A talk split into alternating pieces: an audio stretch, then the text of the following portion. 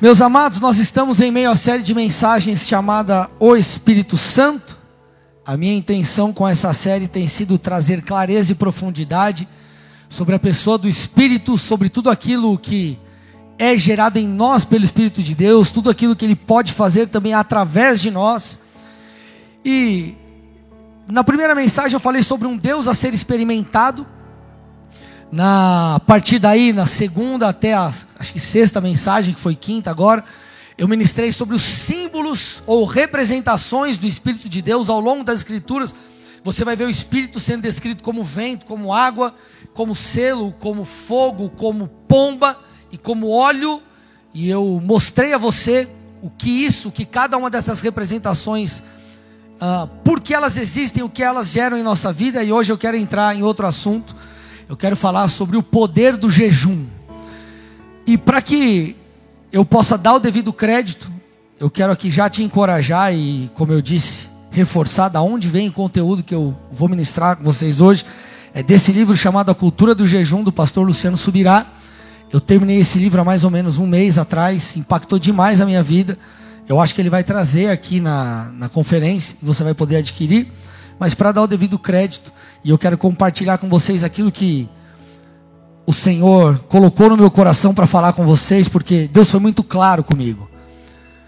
Normalmente eu consigo, eu, eu sento para ter o meu dia de oração, consagração, jejum, eu passo horas e horas na presença de Deus no domingo, preparando a palavra. Mas o tema, esse tema eu já tive alguns dias atrás, então o Senhor foi muito claro comigo e eu preciso compartilhar com vocês. E por que, que eu quero falar sobre isso? Porque normalmente nós falamos muito sobre oração, nós falamos muito sobre leitura da palavra, só que nós nos esquecemos que o jejum é uma disciplina espiritual tão importante como as demais, só que ela não é muito falada, por quê? Porque nem todo mundo gosta de jejuar, só que essa é uma chave poderosa que Deus nos dá para que nós possamos ir além. Então, o que eu vou falar aqui tem tudo a ver com essa série, porque nós só viveremos aquilo que Deus tem, no que diz respeito à nossa particularidade com Deus, no que diz respeito, inclusive, às questões ministeriais, se nós cooperarmos com a obra do Espírito de Deus em nós. E certamente, para tal, você e eu precisamos aprender e praticar o jejum. Então a gente vai trabalhar, você vai ver que no final da mensagem, que já vou te dar um toque aqui, talvez vai ser um pouco mais longo que as, que, que as anteriores, porque a gente precisa estabelecer algo profundo aqui. Mas eu quero falar basicamente sobre três coisas. Primeiro, o que o jejum gera em nós. Segundo, em que ele compara para o de, em que ele coopera para o derramar do Espírito nos tempos do fim. Eu vou falar sobre isso no final, vai explodir tua cabeça. Você vai ver que coisa louca. E você vai aprender por que o jejum nos leva a lugares mais profundos em Deus. Amém? Você vai prestar atenção aqui comigo até o final? Amém? Glória a Deus. Então, antes de a gente é, entrar em cada uma dessas etapas, dessas três etapas que eu disse, eu preciso responder algumas perguntas introdutórias sobre o jejum. Primeira delas, o que é jejuar? O que significa jejuar? Pastor Luciano Subirá traz uma definição muito legal de jejum que é a seguinte: o jejum bíblico é, em essência, uma abstinência intencional de alimentos, visando propósitos espirituais. Então, essa, essa, essa, essa definição ela já traz várias verdades. Por exemplo, a primeira delas é que jejum é para fins espirituais. Mas, pastor, é, ao longo das Escrituras nós vemos diversos jejuns por outros motivos que não apenas se conectar com Deus. Sim, Está correto, não está errado. Mas esse é um motivo secundário. Motivo principal da prática do jejum, à luz das Escrituras, é um princípio espiritual, é de conexão com Deus, de matar a carne. Você vai entender tudo isso aqui. Amém?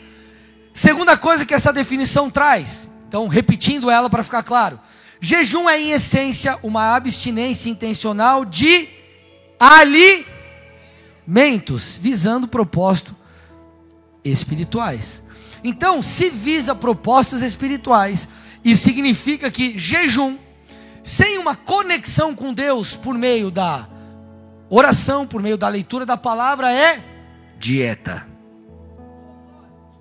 Se você jejua e não se conecta com Deus, Não faz sentido o jejum, você vai entender o porquê. Eu não estou dizendo que talvez não seja válido, mas eu quero que você entenda que não faz sentido. Ao longo das escrituras você vai ver que jejum está associado à oração, à adoração, a essas práticas que te conectam com Deus. Põe para mim Atos 13, do 1 ao 3. Vai lá, vai lá, Jé, fotinho. Agora deu, né? Quando eu olho para cá, eu, quando é clicar, eu viro assim, ô oh, pastor. Atos 13, do 1 ao 3. Olha lá. Havia na igreja de Antioquia profetas e mestres. Barnabé, Simeão, chamado Níger, Lúcio de Sirene, Manaém, que tinha sido criado com Herodes, o tetrarca, e Saulo. Enquanto eles estavam adorando o Senhor e jejuando, o Espírito Santo disse: Separem-me agora Barnabé e Saulo para a obra que eu os tenho chamado.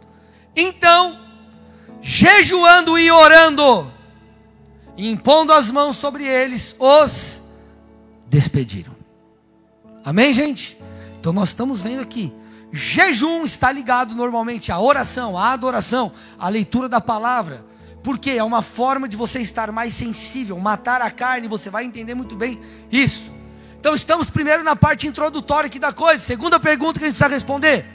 Mas pastor, a Bíblia tipo manda, tipo a Bíblia ela ordena que eu jejue.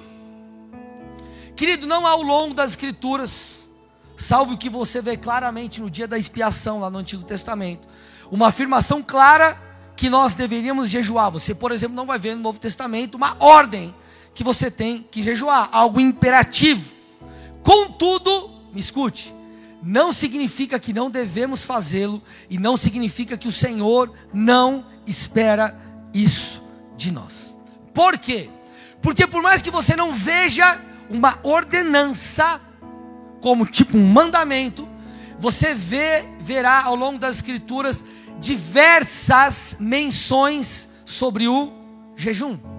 O próprio Jesus deixa isso muito claro. Mateus 6, 16 a 18, ele diz assim: ó, Quando vocês jejuarem, não fiquem com uma aparência triste, como os hipócritas, porque desfiguram o rosto a fim de parecer aos outros que estão jejuando. Em verdade lhes digo que eles já receberam a sua recompensa. Mas você, quando jejuar, unja a cabeça e lave o rosto, a fim de não parecer aos outros que você está jejuando, e sim ao seu pai em secreto. E o seu pai que vê em secreto lhe dará a recompensa. Aumenta o retorno para mim um pouquinho, gente. Então, olha o que o texto está dizendo aqui, ó. Volta lá, Rafa, no versículo 16. Aumenta aqui para mim, por favor, retorno. Quando vocês jejuarem. Quando Jesus diz isso, já está implícito que ele espera que você jejue. Você já chegou para o seu marido, você mulher, e falou assim: amor, quando você for no mercado, você já está dando uma dica para ele. Você nem pediu, oh, amor, você pode ir no mercado? Você assim, amor, quando você for no mercado, não esquece de comprar isso, isso, isso. E deixa eu dar uma dica para as irmãs: quando o seu marido for no mercado para você, especifica, inclusive, a quantidade das coisas que você quer que ele compre. Isso aí, aleluia. Ó, um dia a pastora chegou para mim e falou assim: amor, você vai no mercado e compra detergente? Quando você, mulher, fala pro teu marido para comprar detergente, você espera que ele vai comprar tipo um detergente? Hã, mulheres? Não, vai comprar tipo três. É tipo sabonete, traz sabonete. Você compra três sabonetes, no mínimo dois. Aí eu voltei com um detergente. Eu falei, o que, que é um detergente? Eu falei, você falou, vai no mercado e compra detergente. Você não falou quanto de detergente você tem que comprar. Aí, irmão, estou salvando sua pele, aleluia. Amém? Glória a Deus. Então especifique. Amém? Então o Senhor disse aqui, ó. Quando vocês jejuarem. Ele já está deixando claro o que ele espera. E mais, isso mostra, isso revela que essa prática era uma prática já esperada daqueles que o seguiam. Jejum é uma prática milenar. Isso era muito claro na igreja do primeiro século. Quando você olha para a igreja, para a igreja primitiva e para aquilo que vem depois, os pais da igreja, fica muito claro que o jejum é uma prática que você não precisa ficar reforçando. É a mesma coisa que você chegar para um líder espiritual e ter que ficar reforçando todo dia que ele tem que orar. Ô, mas você orou? Ô, mas você orou? Ô, mas você leu a Bíblia? Você já presume que ele orou e leu a Bíblia. Sim ou não, gente? Tudo bem? Então, por exemplo, a Bíblia ela cita diversos jejuns do apóstolo Paulo. Atos 13, 1 e 2 nós lemos. Atos 14, 20 e 23. 2 Coríntios 11, 27. Você pode ver lá. Aumenta mais um pouquinho aqui, Thales. John Wesley, para você ter ideia, ele jejuava, meus amados, duas vezes por semana, às quartas e às sextas. Era fixo, jejuava. Praticamente todos os grandes avivalistas associavam o jejum à oração. Charles Finney, por exemplo, em sua biografia, ele conta que frequentemente, constantemente, repetidamente, ele orava e ele jejuava. Ou seja, Deus espera que você jejue. O jejum é uma chave poderosa que vai te levar para lugares que você ainda não foi em Deus. Que vai te, te levar a um nível de santificação que você ainda não foi. Depois dessa palavra você vai entender o porquê. Amém? Agora, estamos na parte introdutória ainda. Três. Terceira, quais são os tipos de jejum?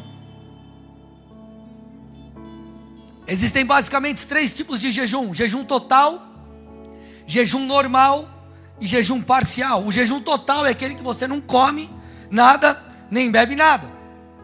Você vê um exemplo desse uh, no jejum requisitado por Esther, Esther 4,16. Vai reúna todos os judeus que estiverem em Suzã e jejuem por mim. Não comam nem bebam nada durante três dias, nem noite, nem de noite, nem de dia. Eu e minhas servas também jejuaremos. Depois irei falar com o rei, ainda que seja contra a lei, e se eu tiver de morrer, morrerei. Nós vemos o apóstolo Paulo logo depois da conversão, jejuando. Dessa forma, Atos 9,9 esteve três dias sem ver, durante os quais nada comeu e nem bebeu. Detalhe importante aqui para você. Quando você, eh, você percebe que, tanto no texto de Esther como nesse, quando não há, quando no jejum não se come nem se bebe, é citada essas duas coisas. Não comeu nem bebeu. Ok? Dica aí, daqui a pouco você vai entender o porquê. Quando você para para estudar, não apenas as escrituras, mas também conversar e avaliar pessoas que normalmente têm o hábito de jejuar, você não vai ver, ou dificilmente verá pessoas que jejuaram esse jejum total, sem comer nem beber, por mais de três dias, salvo jejum, que inclusive Subirá chama de jejum sobrenatural, como você vê Moisés, 40 dias sem comer e sem beber, não era algo natural, era algo que ele, ele realmente teve um, um, um, uma graça sobrenatural e obviamente debaixo de uma direção do Senhor. E por que que você não vê nada muito além de três dias? Porque o nosso corpo ele é, se eu não me engano, é 70%, ou não sei qual que é a, a, a, o percentual aí, mas é muita coisa, é composto por água. E se você parar de consumir água, irmão, uma desidratação intensa pode gerar problemas para você, sérios danos e quem, enfim, entra num negócio além disso daí pode até morrer. A Bíblia também fala do jejum normal. O que é o jejum normal? Você bebe água, mas você não come nada. Então você bebe, mas você não come. Jejum, Jesus praticou esse jejum no deserto. Lucas 4, 1 e 2. Fica comigo, gente, aqui. A gente vai trazer algo um pouco aqui mais de estudo. E no final você vai entender onde a gente vai chegar. Vai ser poderoso. Olha lá, Jesus, cheio do Espírito Santo, voltou do Jordão e foi guiado pelo mesmo Espírito no deserto, durante 40 dias, sendo tentado pelo diabo. Nada, o que está escrito? Comeu.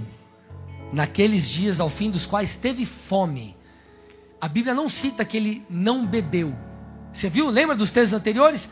Não comeu nem bebeu. Aqui fala que Jesus, estou confundindo Jesus com jejum, né? Jesus nada comeu. Então isso significa que ele bebia, provavelmente, ali bebia água. Amém? É... Também temos o jejum parcial. O que é o jejum parcial? O jejum que você se abstém de algum tipo de alimento. Isso é muito claro lá em Daniel 10, 2 e 3 diz: Naqueles dias eu, Daniel, fiquei de luto por três semanas. Não comi nada saboroso, não provei carne nem vinho, não me ungi com óleo algum, até que passaram as três semanas. Então você vê que Daniel ele jejuou um tipo de alimento, inclusive fala aqui que ele não comeu nada saboroso. O que, isso já nos ensina? Que, gente, Jesus. Je... Oh meu Deus, estou confundindo Jesus. Vou falar Cristo agora, não vou mais falar Jesus para não confundir. Jejum, o jejum envolve você pagar um preço. Pastor, eu não estou fazendo um jejum total nem um jejum normal, ou seja, eu não estou naquele jejum onde eu não como nem bebo nada, nem naquele que eu só bebo água e fico sem comer. Mas eu estou fazendo um jejum parcial. Vou jejuar um tipo de alimento. Você tem que jejuar alguma coisa que te custa, meu irmão.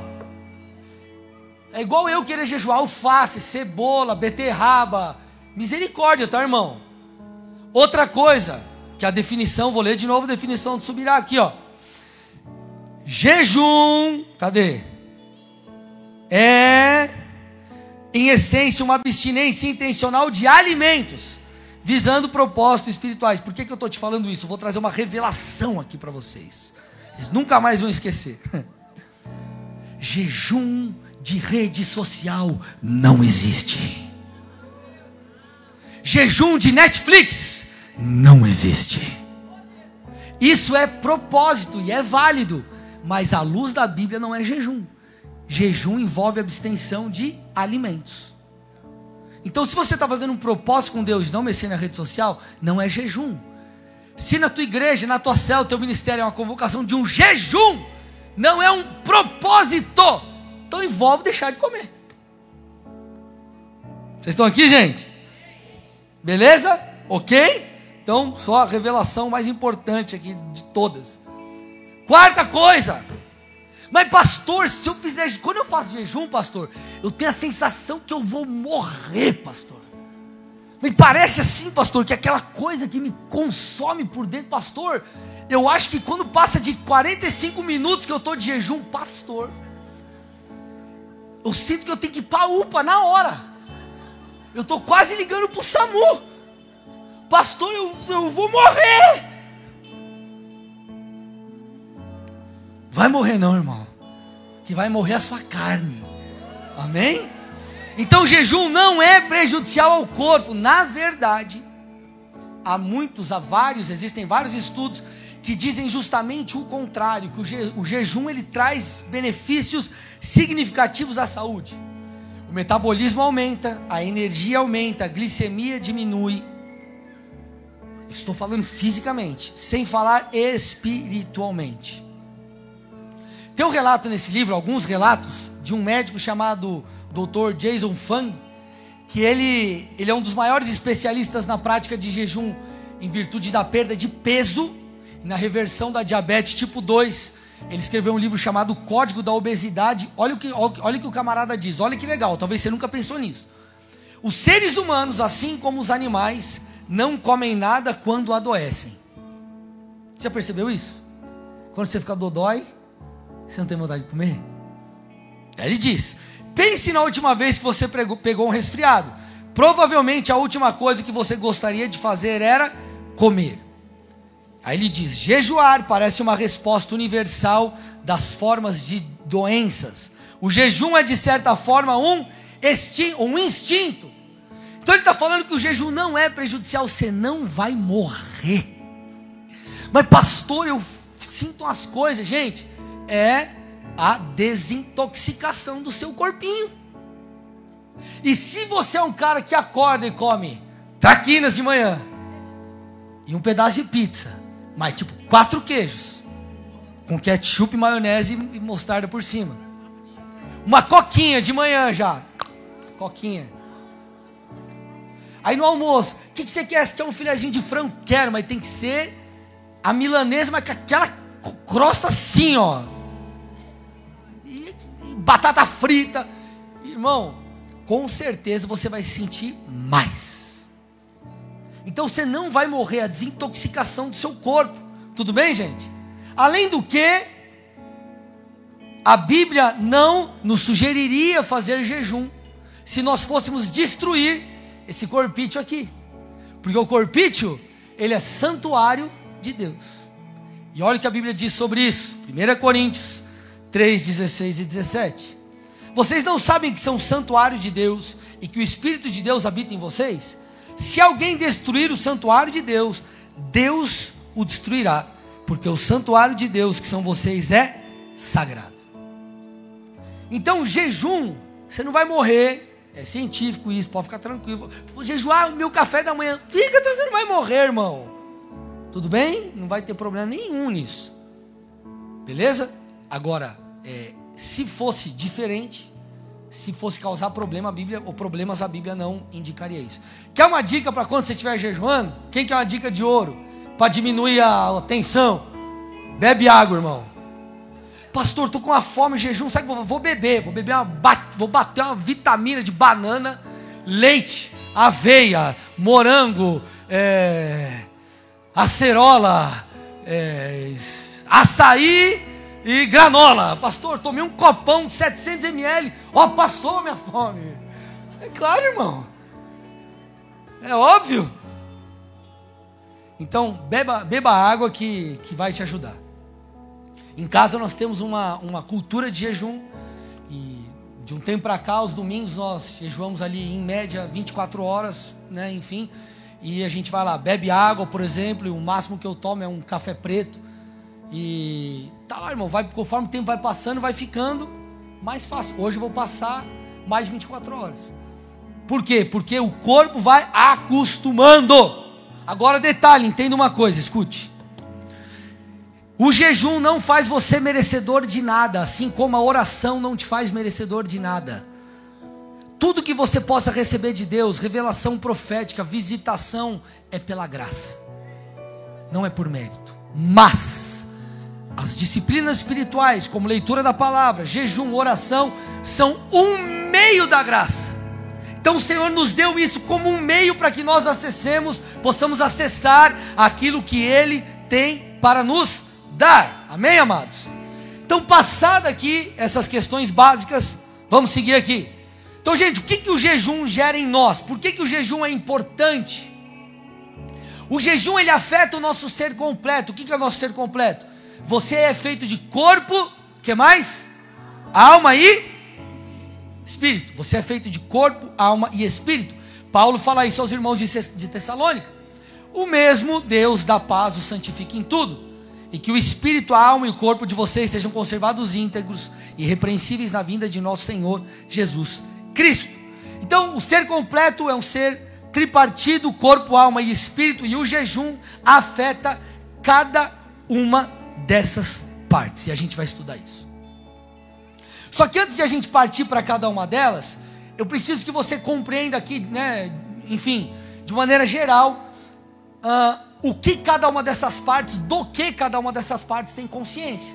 Então o espírito, ele tem consciência das coisas espirituais.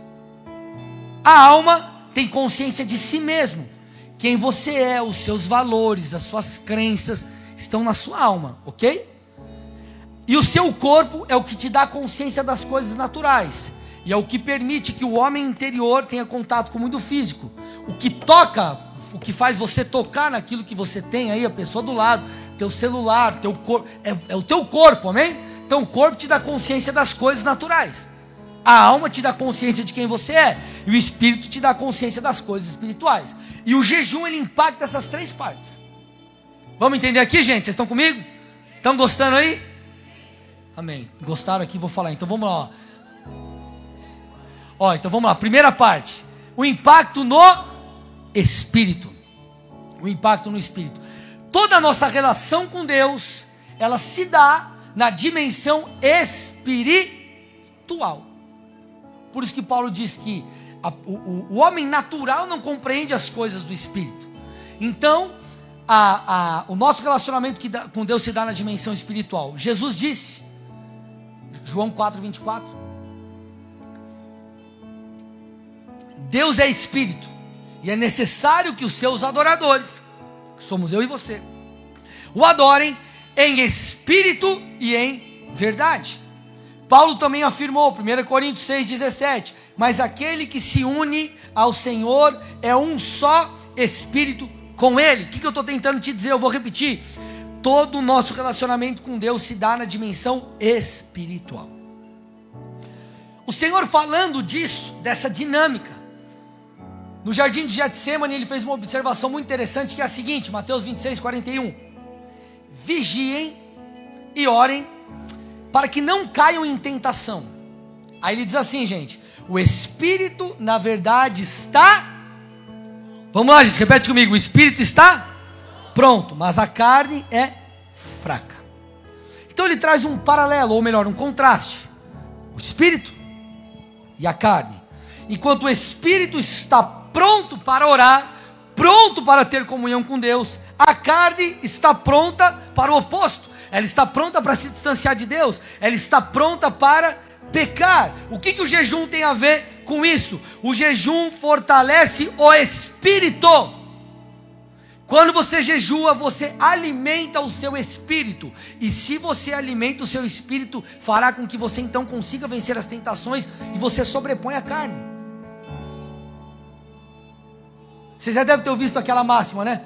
É, para quem você der mais alimento, você vai viver. Se você alimentar mais a carne, você vai ser carnal. Se você alimentar mais o espírito, você será alguém espiritual. E de fato, é isso. À medida que você jejua, você fortalece o seu espírito, e isso faz com que, é como se entulhos fossem removidos, e a tua busca, inclusive a Deus, ela fosse despertada. Aquilo que sufoca a sua busca a Deus, querida, ela vai, começa a ir embora. Porque você está fortalecendo o seu homem espiritual. Me escute, preste muita atenção nisso aqui. Porque se a gente fala sobre oração, Uau, que top! Leitura da palavra, uau! Agora, gente, jejum, vamos lá, é a mesma coisa. João 6, 63, Jesus disse: As palavras, parte B do texto ali, ó. As palavras que eu lhes tenho falado são espírito e vida. Isso significa, meus amados, que nós não devemos apenas receber a palavra de Deus aqui, ó, na cacholinha, na nossa mente, mas também em nosso espírito. A nossa relação com Deus não é uma relação intelectual, mas é espiritual. Então, à medida que você jejua, você se torna mais sensível às coisas espirituais. Se eu não me engano, um mês, talvez um pouco mais que isso, eu estava num culto aqui, eu estava em jejum, ministrando. E cara, teve uma hora que parece que. Quem já assistiu aquele filme? É, é, já dei o exemplo, né? Mas vou contar para os outros que não sabem. Aquele filme Sem Limites, que o cara toma uma paradinha, ele, tipo, o cérebro do cara funciona, tipo, 100%. E o cara, cara, eu me senti esse cara no culto. Começava a vir uns textos e uma coisa ligando outra coisa. E, meu Deus do céu, esse trem funciona. Por quê? Porque você está conectado às coisas espirituais. O seu discernimento aumenta. Você se torna mais sensível por isso que o Subirá diz nesse livro aqui o seguinte: o jejum, ao afligir a alma e o corpo, torna-nos mais sensíveis espiritualmente para ouvir o Espírito. Você vê que Jesus subia para orar e jejuar, e aí ele descia e fazia o que? Escolhia os doze, porque ele estava ouvindo do Pai. Talvez você precisa de uma direção e a coisa está meio confusa. Que tal você jejuar e orar? Talvez você não sabe o que fazer em alguma área na sua vida. Que tal você ir além do que você feito, além, além do que você tem feito? Não apenas orar, não apenas buscar conselhos, mas também jejuar. Porque talvez Deus tem, entre aspas, escondido coisas de você, porque Ele quer que você vá além. Você nunca parou para pensar nisso? Alô? Será que Deus está falando com alguém aqui ou não? O jejum também opera um impacto na alma. Porém, para você entender isso, você precisa compreender primeiro o que Tiago disse. Tiago fala de maneira muito clara. Põe para mim aí, Tiago 1, 21 e 22. Sobre esse processo de transformação nas nossas vidas. A alma passa por nossas crenças, por aquilo que nós acreditamos. E diz assim: portanto, deixando toda impureza e acúmulo de maldade acolham com mansidão a palavra implantada em vocês, a qual é poderosa para salvá-los. Sejam praticantes da palavra e não somente ouvintes, enganando a vocês mesmos. Então, em nossa alma é que nós passamos, passamos por um processo de mudança, de santificação, de padrões, da maneira que nós enxergamos o mundo, a maneira que nós vemos as questões morais. Quando você entrega a tua vida a Jesus, a regeneração opera em seu espírito, seu espírito é regenerado, espiritualmente tudo muda, como Jesus disse, o espírito se torna pronto, está pronto. Agora, a nossa alma, ela precisa ser transformada. E o jejum coopera com isso. Romanos 12, 2: E não vivam conforme os padrões deste mundo, mas deixem que Deus os transforme pela renovação da mente, para a qual possam experimentar qual é a boa, agradável e perfeita vontade de Deus. Então, Paulo está falando que nós precisamos ser transformados. Tiago fala do acúmulo de maldade que tem que ser arrancado da nossa alma. Eu falei num desses cultos, ah, como pomba, se eu não me engano, ah, domingo passado, sobre a, a importância de daquilo que nós cobiçamos ser transformados. E isso é o que? Isso é uma operação do Espírito em nós. Nós precisamos ser santificados e o Espírito Santo, ele inclusive nos auxilia nesse processo à medida que nós jejuamos. Eu não falei há pouco que o jejum te deixa mais sensível para as coisas espirituais? E isso passa, sabe pelo quê? Por você observar quais são as suas falhas. Então, quando você jejua, fica mais claro o que? Aquilo que precisa ser transformado na sua vida. Deixa eu te dar uma notícia aqui. O jejum ele faz com que apareça de dentro de você o que há de pior. E aí o Senhor, isso vem à tona para que você possa o quê? Perceber e vencer. O jejum, ele opera o que também na alma? Ele faz com que a nossa alma, com que eu e você venhamos a nos dobrar diante de Deus. Ele nos conduz a uma humilhação que produz mudança. Olha o que diz Daniel 10, 12. Então ele me disse: Não tenha medo, Daniel, porque as suas palavras foram ouvidas. Desde o primeiro dia que você, lembra da oração de Daniel? Que ele ficou batalhando com o príncipe da Pérsia, a oração, 21 dias e tal. Olha lá. Não tenha medo, Daniel, porque as suas palavras foram ouvidas desde o primeiro dia em que você se dispôs o cora que você dispôs o coração a compreender e a se humilhar na presença do seu Deus. Foi por causa de suas palavras que eu vim. Humilhação é um dos sinônimos para jejum nas Escrituras. Então, o que, que, o que, que ele opera na sua alma? Ele faz com que você perceba aquilo que tem que ser transformado. E é uma atitude onde você se rende, onde você se esvazia, para que você possa ser cheio de Deus. Amém, meus amados? Agora, o jejum também produz um impacto no corpo. A nossa carne, corpo, ainda nele uh, há, existe a natureza, nós ainda carregamos a natureza pecaminosa. Vocês sempre me escutam falar aqui que nós seremos livres, inclusive da tentação, quando o Senhor vier e os nossos corpos foram transformados, serem transformados em corpos glorificados, não haverá mais tentação. Só que enquanto isso não acontece, a nossa carne precisa ser freada. Obviamente, à medida que você amadurece no Senhor, cresce, é santificado, você vai, é, é, o pecado ele vai perdendo mais e mais o brilho. Você, o homem espiritual, o, o teu espírito vai ficando mais forte, a tua carne vai perdendo espaço. Contudo, até que o Senhor venha, querido, a nossa carne precisará ser freada. A carne não se converte, ela precisa ser mortificada, e o jejum nos ajuda nisso.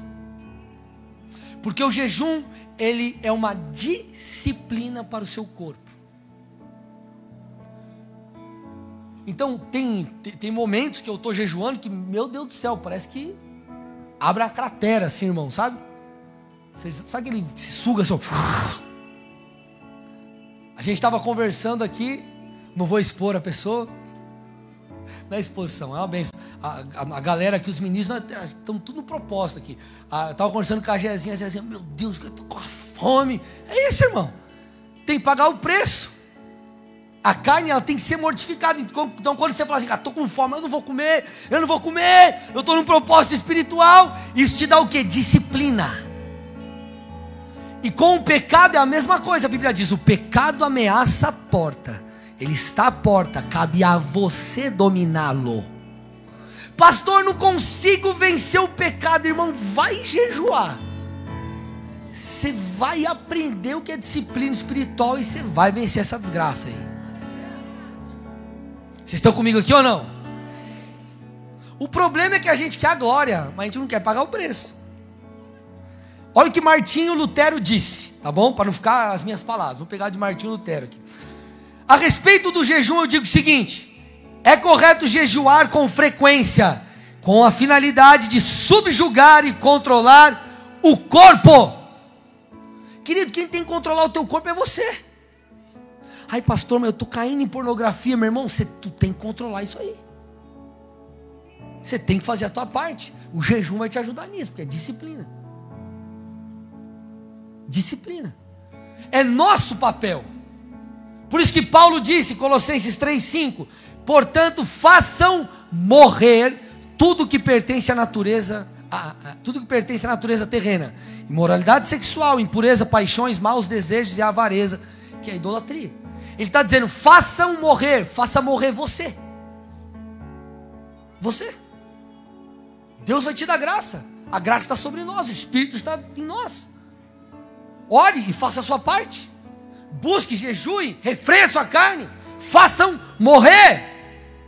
Isso já mostra que é uma mentira se você está acreditando que não é possível você vencer o vício, não é possível você vencer o pecado, não é possível você vencer a pornografia ou qualquer outra coisa. Tem uma frase do Luciano Subirá que os meus livros, gente, é tudo grifado. Quem gosta de grifar livro? Quem não gosta de grifar? A maioria gosta de grifar, aleluia, isso aí. Eu grifo, eu risco e quê. E tem uma frase que eu risquei assim, destacada. Subirá diz assim: ó, mortificar a carne é um culto que oferecemos a Deus. Deixa eu falar de uma outra forma. Quando você segura a onda, você está exaltando o nome de Deus. Quando você não cede à tentação, você está prestando culto a Deus. Pastor, onde está isso na Bíblia? Romanos 12, versículo 1. Portanto, irmãos, pelas misericórdias de Deus, eu peço que ofereçam seu corpo como sacrifício vivo, santo e agradável a Deus. Este é o culto racional de vocês. Então, quando você não cede à tentação, quando você não sucumbe à pressão, você está cultuando a Deus. Quando você mortifica a sua carne para se aproximar de Deus em jejum, você está prestando culto a Deus. O problema, gente, é que nós achamos que as disciplinas espirituais, elas, em primeiro lugar, precisam tocar as nossas vidas. Nós achamos que nós somos o centro, sendo que Jesus é o centro. Quando achamos que somos o centro, sabe o que nós fazemos? Nós oramos se estamos com vontade de orar. Nós lemos a Bíblia se estamos afim. Nós jejuamos ah, quando dá, ou, ou enfim, quando a gente quer. Agora, quando nós entendemos que Deus é o centro, você vem para o culto triste ou feliz. Você vem para o culto com chuva ou sem chuva. Você lê a Bíblia estando com vontade ou não. Você adora em meio às lágrimas ou em meio aos momentos mais felizes da sua vida. Porque você entende que o centro é você, Ele é o centro. Ele é o centro, Ele está no trono, Ele está sentado no trono. Então, meu irmão, sacrifício vivo é uma das formas, uma das maneiras pelas quais nós honramos o nome de Deus. E o jejum é uma das ferramentas mais poderosas de transformação, porque ela nos ensina a matar a nossa carne. Queridos, era isso que Jesus estava tentando ensinar através de uma parábola lá em Lucas 6. Ou melhor, Lucas 5. Põe para mim Lucas 5, 33 a 38. Sabe aquela parábola do da roupa, do odre, do vinho, aquela parábola que a gente normalmente escuta, escutamos pregações e nos inspiramos nela? Você tem que entender o contexto do que o Senhor estava falando quando mencionou aquilo. Ele estava falando sobre jejum. Vamos ver? Olha lá. Então eles disseram a Jesus: Os discípulos de João frequentemente jejuam e fazem orações, e os discípulos dos fariseus fazem o mesmo. Mas os seus discípulos comem e bebem. Jesus, porém, lhes disse: Será que vocês podem fazer com que os, o, com que os convidados para o casamento jejuem enquanto o noivo está com eles? No entanto, virão dias em que o noivo lhe será tirado, e então naqueles dias eles irão é, eles vão jejuar. Então Jesus está dizendo: Eu ainda estou entre eles aqui, eles não vão jejuar. Agora um dia eu irei. E quando eu for, e nós já estamos nessa fase, obviamente, amém? Então eles jejuarão. Então, contexto aqui é jejum. E aí ele começa a parábola. Parábola. Ninguém tira um pedaço de uma roupa nova para colocar sobre roupa velha. Pois se o fizer, rasgará a roupa nova. E além disso, o remendo da roupa nova não combinará com a roupa velha. Ninguém põe vinho novo em odres velhos, porque se fizer isso, o vinho novo romperá os odres, o vinho se derramará e os odres se estragarão. Portanto, o vinho novo deve ser posto em odres novos. Então vamos lá. O contexto é jejum. E Jesus diz o seguinte: não faz sentido você pegar uma roupa nova e recortá-la para fazer um remendo na velha. Então vamos lá, você tem uma roupa velha que está rasgada. Aí você ganha uma roupa nova. Igual, você tem uma camisa, camiseta preta, você está furado, você ganha uma camiseta preta nova. Você vai pegar essa camiseta velha e jogar fora e vestir a nova, ou você vai cortar o pedaço aqui para tampar o sovaco aqui que está rasgado? Você vai jogar fora a velha e vai usar a nova, sim ou não? É, é óbvio. É óbvio.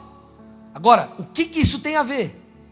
Vestes, na Bíblia, falam da condição do homem perante Deus. Então, o que Jesus estava dizendo é que através do evangelho de sua obra ele estaria dando ao, ao homem uma nova veste, uma nova roupa, uma nova condição espiritual. E eu não posso pegar essa nova condição espiritual e tentar remendar a velha. Não tem como eu ser um crente no Senhor vivendo à luz do, que eu vivia antes, dos meus padrões morais, uma vida de pecados. Então ele fala: pega o que é velho, joga e veste, se reveste do novo. É isso que ele está falando, de uma mudança de comportamento. É isso que ele está dizendo. Eu estou te dando algo novo. Você não pode viver como você vivia antes. É algo novo que eu estou te dando. E aí ele continua falando sobre os vinhos e os odres. O vinho novo fala também da nova obra que Deus estava concedendo a mim a você, aos homens, por causa de Cristo.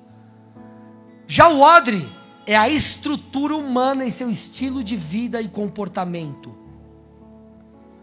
O novo de Deus, se colocado sobre nós, sem uma transformação, Sabe o que vai fazer? Ser uma mudança de comportamento, ser uma mudança de conduta. Vai fazer com que esse novo se perca.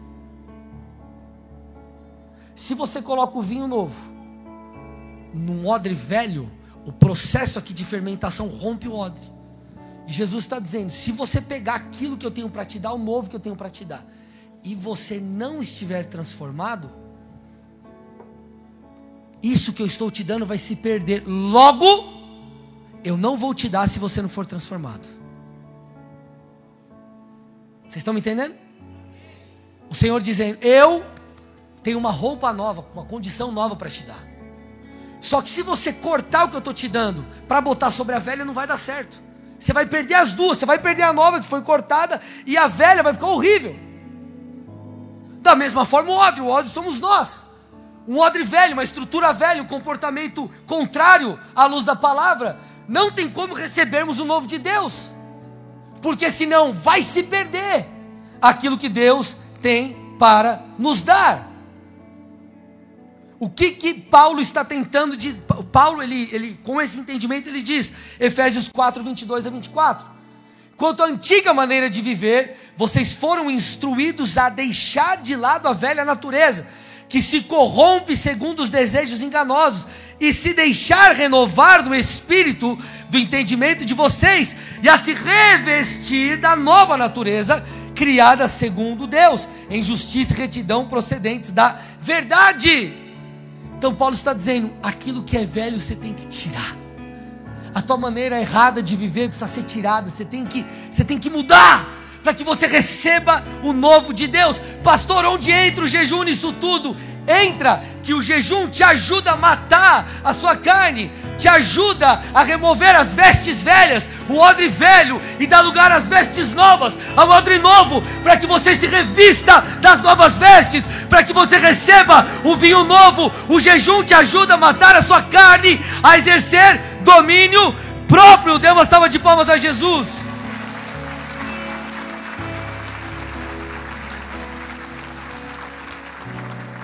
Deus vai derramar o novo numa estrutura nova. E o jejum coopera com isso. O jejum coopera, coopera com isso. Agostinho de Hipona disse o seguinte: o jejum limpa a alma, levanta a mente, submete a carne ao espírito, torna o coração contente e humilde, dispersa as nuvens da concupiscência, apaga o fogo da luxúria e acende a verdadeira luz da castidade. O jejum faz isso. Então, meu irmão, deixa eu te falar uma coisa. Comece a jejuar, você vai ver que, inclusive, as coisas da carne vão perder o valor. Você vai ficar menos invejoso, você vai ficar menos. Escute o que eu estou dizendo. A gente fica menos. Se você é meio explosivo, você perde um pouco isso.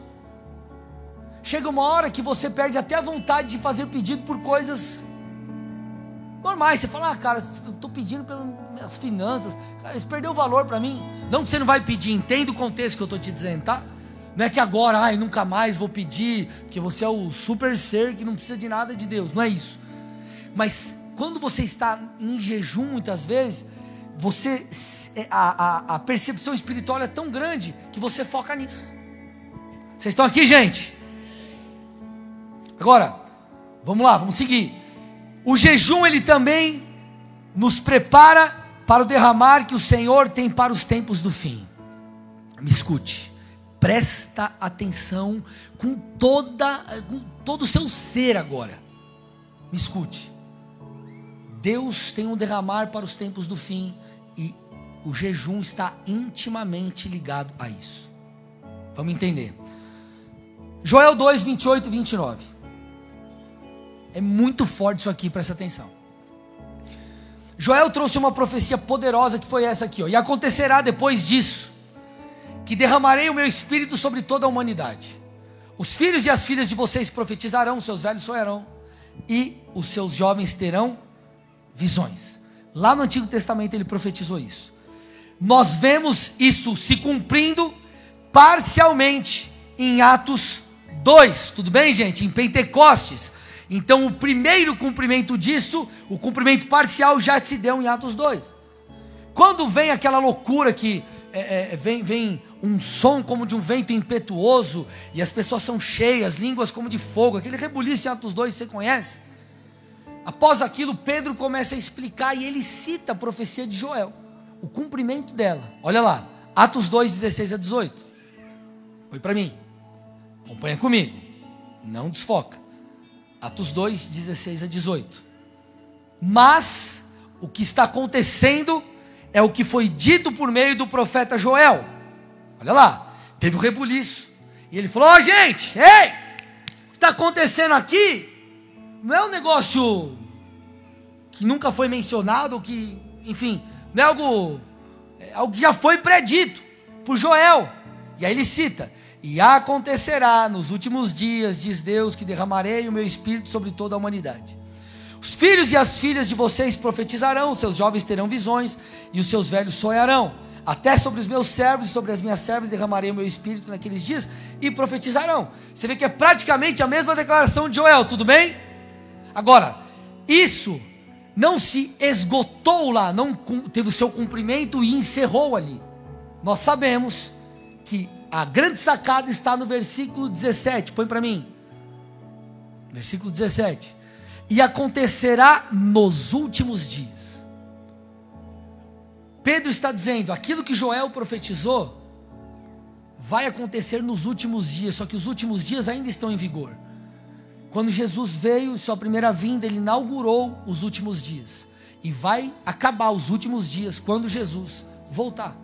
Então nós estamos nesse lapso temporal. Então o Espírito de Deus continua sendo derramado sobre nós.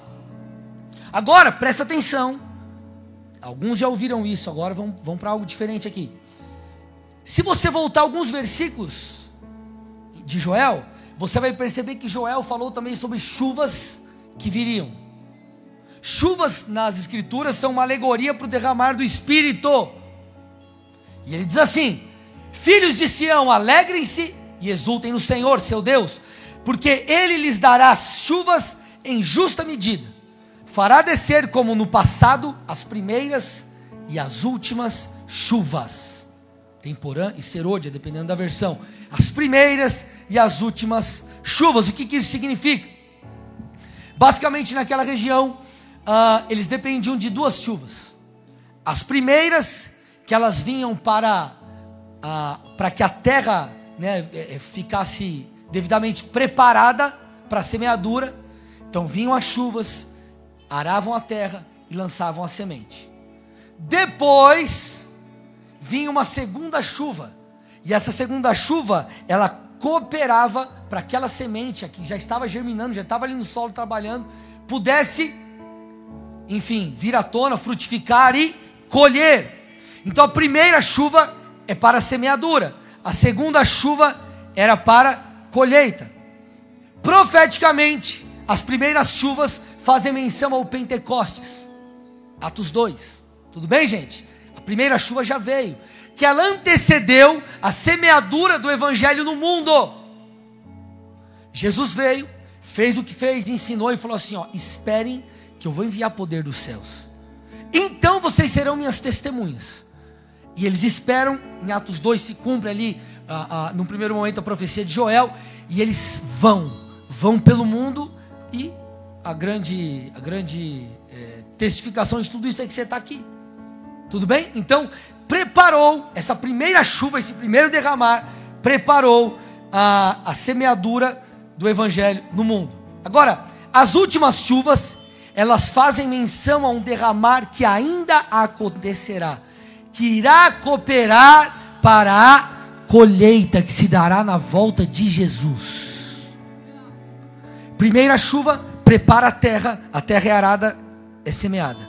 Isso aconteceu em Pentecostes. Agora, o que foi semeado tem que ser colhido, ok? Só que antes de ser colhido, eu acabei de falar, vem uma segunda chuva que fortalece aquilo que foi semeado, então pode ser colhido. Vocês estão me entendendo, gente? Vamos lá, vocês estão comigo aqui ou não? Vamos embora. Tiago 5,7. Põe para mim, Tiago diz isso. Portanto, irmãos, sejam pacientes até a vinda do Senhor.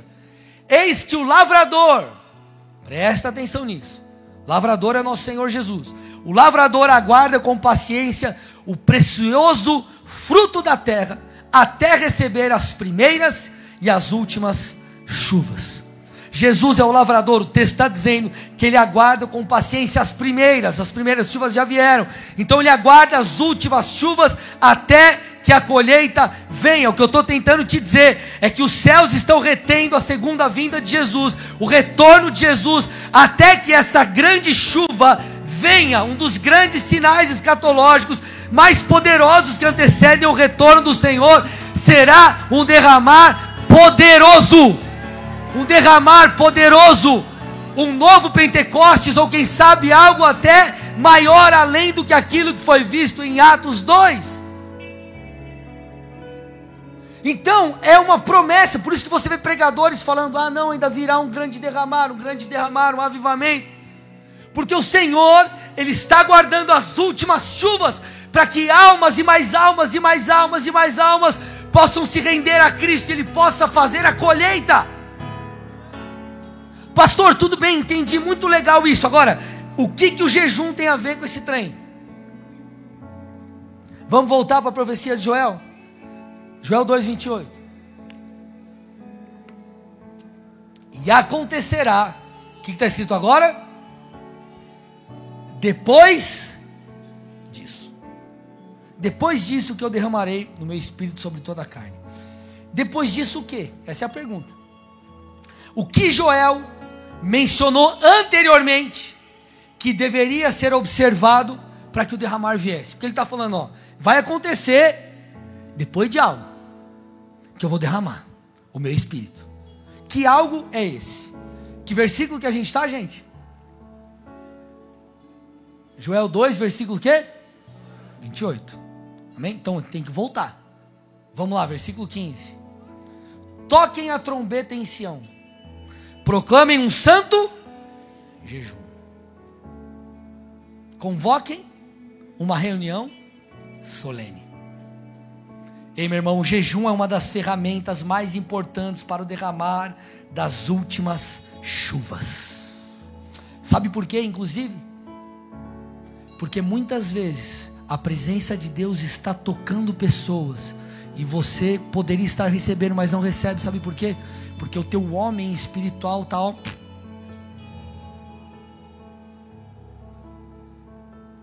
Pastor, passei a semana inteira assisti, maratonei a série, sei lá o quê. Pastor, é 20 episódios de uma hora cada um. Irmão, você leu a Bíblia? Não. Você orou? Não. Faz quanto tempo você não vem no culto? Dois meses. O que, que você escuta no carro? Ah, é, bonde do Tigrão. Fala, Deus. Meu Deus, não lembra da música. Aí você chega no culto, tem um cara do seu lado chorando, ah, na presença, você está assim, ó.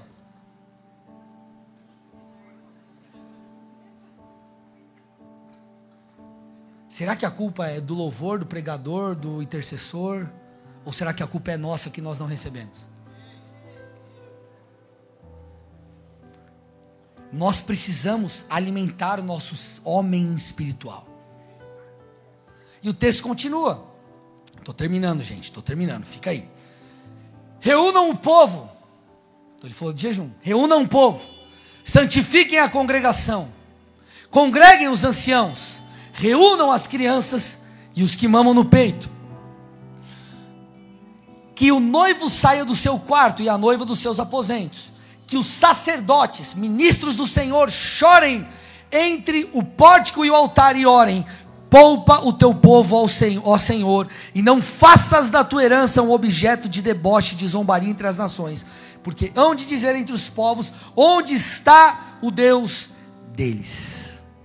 Então o que, que você vê aqui? Você vê um chamamento divino para que o povo jejuasse, se arrependesse, clamasse, orasse para a restauração de Israel. E aí o Senhor diz: depois que vocês fizerem isso, eu vou restaurar vocês, eu vou derramar o meu espírito sobre vocês. Ei, meu irmão, eu e você, se queremos que a chuva dos céus, esse grande e poderoso derramar venha, nós precisamos orar, jejuar, nos humilhar diante do Senhor. Não tem outro caminho, não tem outro caminho. Luciano Subirá diz nesse livro aqui, ó se o derramar do Espírito está condicionado a um jejum marcado por arrependimento e orações por restauração da igreja, por que isso ainda não se tornou uma tarefa urgente e de mais alta importância para nós? Ele está dizendo: se o arrependimento, o jejum, o clamor, a entrega, ela é o que vai mudar a nossa história, é o que vai atrair os céus para a terra, por que nós não fazemos isso?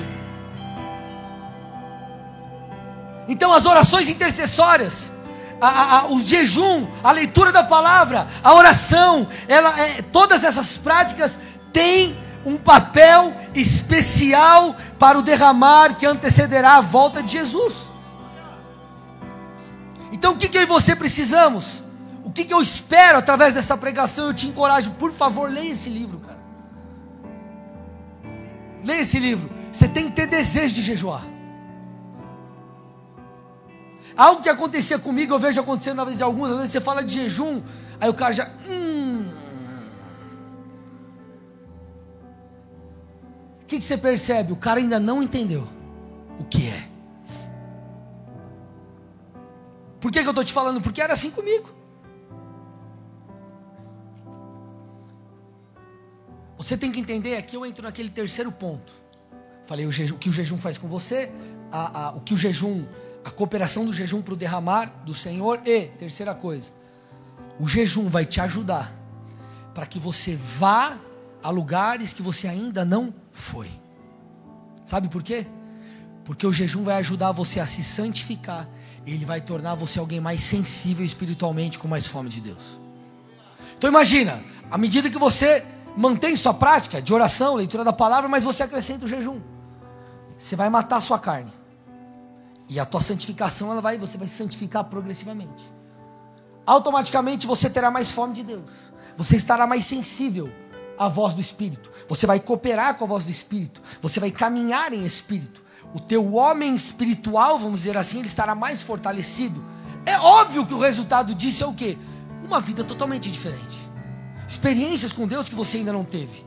Uma maneira de viver que você ainda não vive. Então o jejum ele abre portas que talvez você ainda não entrou.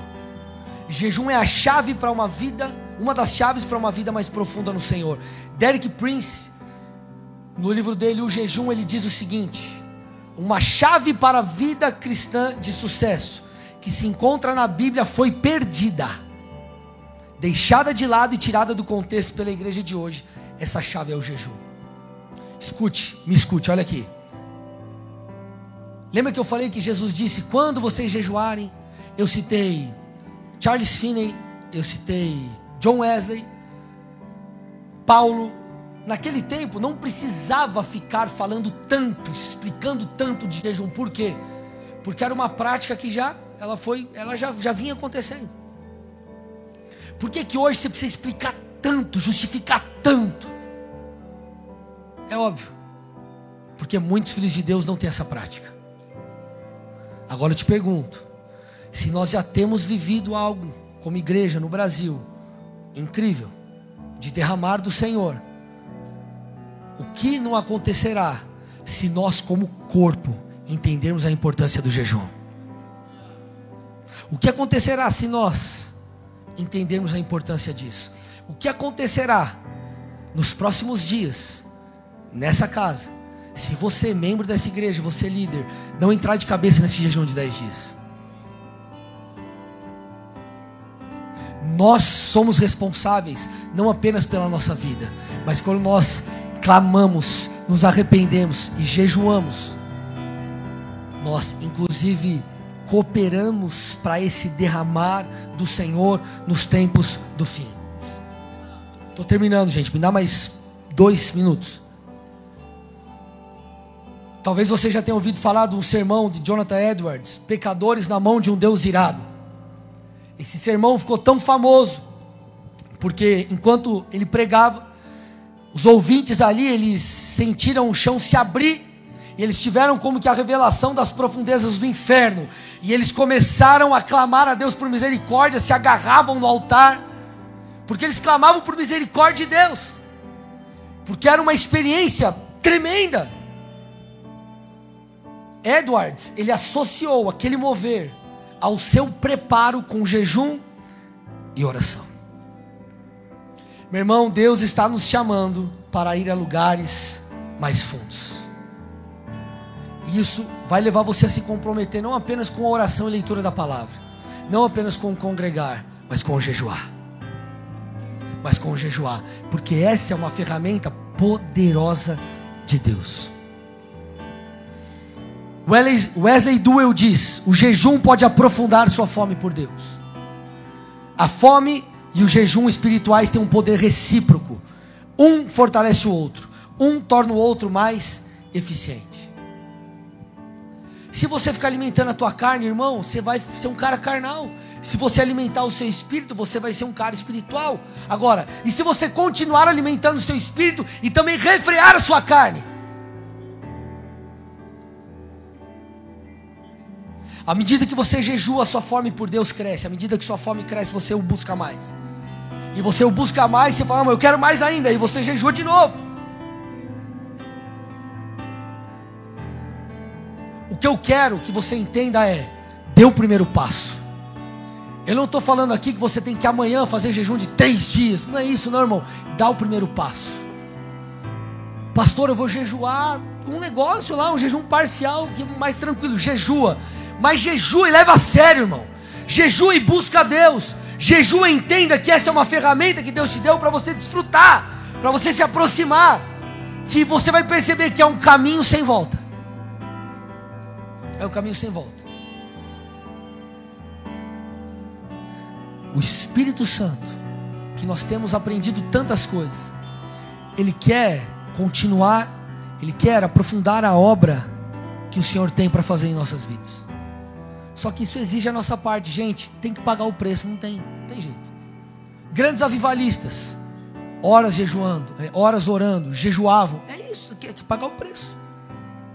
Agora eu quero ser um cristão normal, então você não faz nada disso. Nada disso. Quer ser transformado? Quem quer ser transformado aqui? Quem quer ter experiências mais profundas com o Senhor? Quem quer ir a lugares que nunca foi? Quem quer ser poderosamente usado por Deus? Pague o preço, irmão. Pague o preço, irmão. Ore, jejue, leia a palavra, invista na sua caminhada com Deus. Faça o que tem que ser feito, não dê desculpa. Pare de dar desculpa, você não vai morrer se você jejuar. Ah, mas eu preciso comprar um livro lá, eu não tenho dinheiro. Irmão, você comprou uma pizza ontem. Mais caro que o livro. Vamos lá, vamos investir, investe na sua vida. Não tem dinheiro mesmo, pede emprestado para alguém. Eu tenho dinheiro nem para comprar a Bíblia, baixa no celular. É, mas não tenho celular, pede da tua mãe emprestado. Mas nem minha mãe tem, pede para o irmão da igreja, vai comprar a Bíblia para você. Mas não dá desculpa. Enquanto você der desculpas para o seu pecado, para a sua falta de conduta, eh, para a nossa falta de busca, qualquer coisa assim, a gente vai ficar parado e não vamos sair do lugar. Agora, se você ouvir o que o Espírito está dizendo e seguir a liderança dele, você viverá os melhores dias da sua vida. Feche seus olhos, curve sua cabeça em nome de Jesus.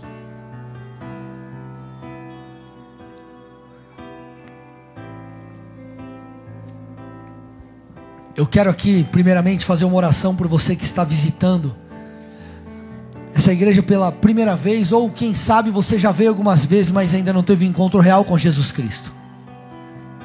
Mas você ouvindo essa palavra, diz assim, pastor, eu alguma coisa mexeu comigo. Pastor, eu estou diferente. As palavras caíram diferente em mim. Eu, eu quero me aproximar desse Deus. Eu quero conhecer esse Deus. Eu quero conhecer Jesus Cristo, eu não quero mais ter essa relação distante com Ele. O que nos habilita para isso, o que nos habilitou e nos habilita é o sangue de Jesus. Então nós precisamos primeiramente ter fé em Cristo, fé na obra de Deus. Jesus veio a esse mundo para morrer por mim e por você, para que nós pudéssemos ter vida e vida e abundância, para que pudéssemos nos conectar com o Pai. Jesus, ele, Jesus é a porta de entrada para o reino. Contudo, além do próprio Senhor, a Bíblia nos conclama ao arrependimento. Então, se você olha para a sua vida e diz assim, pastor, eu preciso mudar, eu sei que eu sou pecador, eu preciso de salvação, e eu, e eu creio em Jesus, eu quero Jesus, eu quero mudar de vida, eu quero me aproximar do Senhor. Se você deseja fazer isso nessa noite, eu quero que você ir no seu lugar, onde você está. Eu não vou te chamar à frente. Mas eu quero que com toda a fé que há no seu interior aí, que você coloque a mão no seu coração e repita uma oração comigo. Se você está no online, faça isso também. Repita assim, Senhor Jesus. Senhor Jesus nessa noite. Nessa noite. Eu reconheço. Eu reconheço que o Senhor, que o Senhor veio a esse mundo. Veio a esse mundo morreu no meu lugar. Morreu no meu lugar. Mas ressuscitou. Mas ressuscitou e, está vivo. e está vivo. Eu te confesso. Eu te confesso. Como meu único. Como meu único. E suficiente. suficiente Senhor e Salvador. Senhor e Salvador. Eu peço perdão. Eu peço perdão pelos meus pecados. Pelos meus pecados. E eu te peço. E eu te peço. Me guia. Me guia a partir de hoje. A partir de hoje. Para que eu te conheça. Para que eu te conheça. E viva uma vida. Viva uma vida de intimidade, de intimidade contigo. contigo. Eu assim oro em nome de Jesus. Pai, eu entrego essas vidas a Ti. Em resposta, meu Deus, a essa profissão de fé, essa declaração, meu Deus. Eu peço que o Senhor venha com a Tua presença agora. Que eles sejam tocados agora. Que eles sejam cheios do Teu Espírito agora nós te agradecemos porque algo está acontecendo nas regiões celestiais. E nós liberamos a tua bênção sobre essas vidas. Nós declaramos que eles não mais serão presos espiritualmente, mas eles serão libertos, livres. Eles andarão em liberdade, Pai, diante do Senhor. Eles andarão em retidão, te seguirão. Eu os abençoo e te peço, guia-os nessa jornada de transformação e conhecimento do Senhor. Eu declaro todas as sortes de bênção sobre eles. Em nome de Jesus, amém. E amém. Dê uma salva de palmas a Jesus aí.